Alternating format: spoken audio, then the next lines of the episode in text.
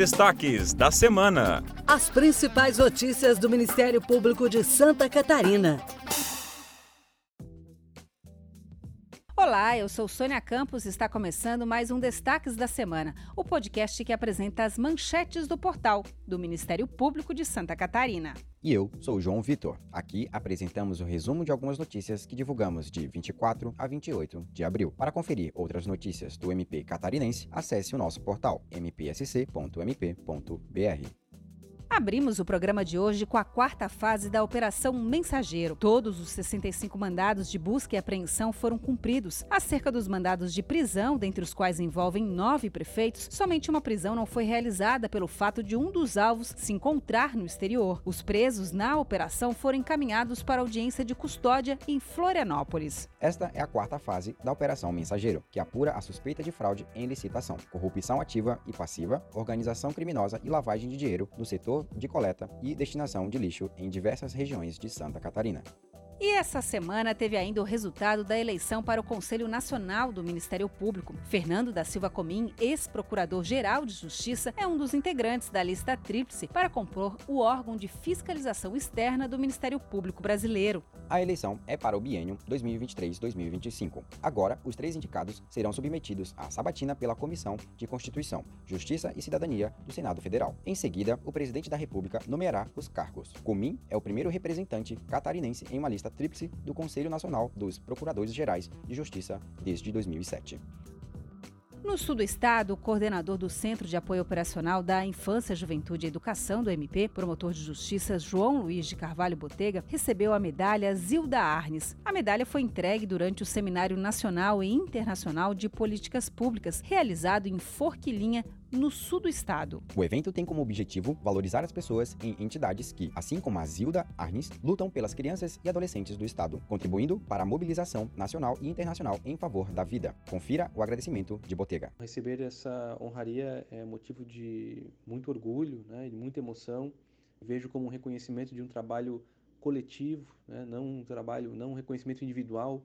Eu apenas personalizo, personifico né, um trabalho que é de todo o Centro de Apoio da Infância, Juventude e Educação e de toda a instituição Ministério Público Santa Catarina, que tanto trabalha na, na defesa, promoção e proteção dos direitos da criança e adolescente.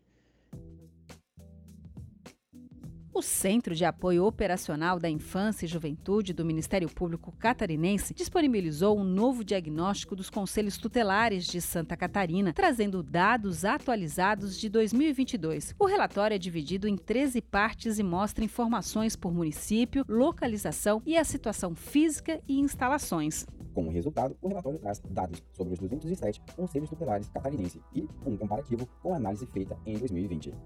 A leitura e análise do diagnóstico permitirão às promotorias de justiça terem ciência da situação e atuar na regularização e a qualificação dos trabalhos do órgão. Ainda esta semana, em Itapema, o MP fiscalizou estabelecimentos com suspeita de irregularidades e apreendeu quase 350 quilos de produtos de origem animal irregulares. A ação, que contou com o apoio de órgãos de fiscalização parceiros, faz parte do Programa de Proteção Jurídico-Sanitária dos Consumidores de Produtos de Origem Animal, o POA. Foram encontrados produtos vencidos, sem conservação e condições de serem comercializados. Os produtos apreendidos nos estabelecimentos foram inutilizados pela força-tarefa liderada pelo promotor de justiça Rodrigo César Barbosa.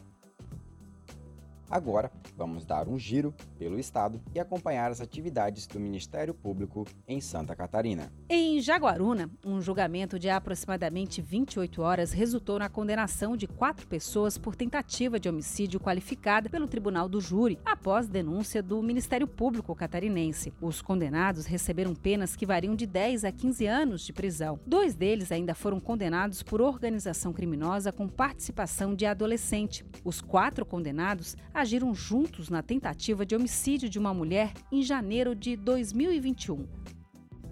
Na cidade de Concórdia, a vara criminal atendeu ao recurso do Ministério Público e aumentou a pena do chefe de uma das organizações criminosas empresariais investigadas na Operação Fundo do Poço. A operação apurou, desde 2009, empresas de perfurações de poços artesianos e agentes públicos que estabeleceram acordos ilegais de licitações. Na nova condenação, um dos chefes das organizações criminosas e um empresário receberam aumento da pena.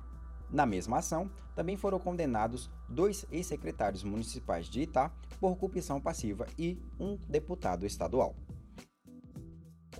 Em São Pedro de Alcântara, a Justiça restabeleceu a prisão preventiva de 10 supostos integrantes de uma organização criminosa neonazista que haviam sido soltos em 7 de abril. Os réus são acusados pela 40 Promotoria de Justiça da capital de associação para o fim específico de cometer crimes em praticar, induzir ou incitar a discriminação ou preconceito de raça, cor, etnia, religião ou procedência nacional.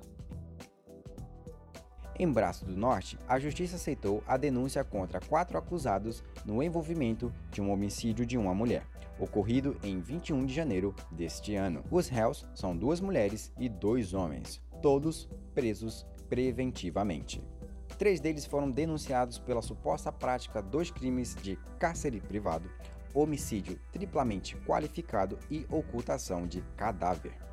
O quarto envolvido irá responder pela ocultação de cadáver e coação. Agora, os denunciados passarão a ser considerados réus na ação penal, no qual terão o amplo direito à defesa e ao contraditório.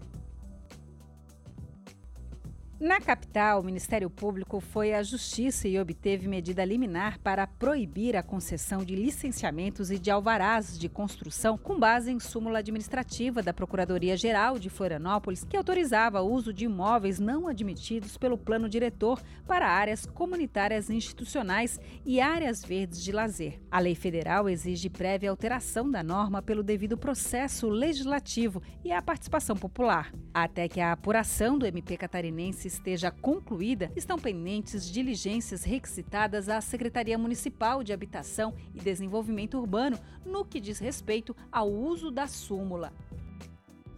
Em Joinville, o MP catarinense instaurou inquérito civil para apurar as ações da prefeitura no combate à dengue. De acordo com os dados da Diretoria de Vigilância Epidemiológica, o município atingiu o nível de epidemia. Agora, o Ministério Público solicitou informações à Secretaria Municipal de Saúde de Joinville, além de ter de informar quais providências concretas estarão sendo adotadas no combate à proliferação do mosquito Aedes aegypti. Confira a fala do promotor de justiça Felipe Schmidt. Esse inquérito civil é relevante porque ele procura alinhar as medidas adotadas aqui em Joinville com o que preconizam as estratégias e diretrizes de âmbito estadual no combate à dengue. Então a gente expediu um ofício no âmbito do inquérito civil pedindo informações para a Secretaria Municipal de Saúde de Joinville acerca das providências que vêm sendo adotadas no combate ao mosquito, né, ao vetor da, da doença, e fixamos um prazo curto para a resposta à vista da urgência né, de que se reveste a matéria. Assim chegamos ao final de mais um programa. Esta foi uma edição dos destaques da semana de 24 a 28 de abril do Ministério Público de Santa Catarina. Eu sou o João Vitor. E eu sou Sônia Campos. Acompanhe o Ministério Público e mantenha-se informado sobre o nosso trabalho pelo Estado. Acesse nosso portal e leia muitas outras notícias. mpsc.mp.br. Bom fim de semana e até mais!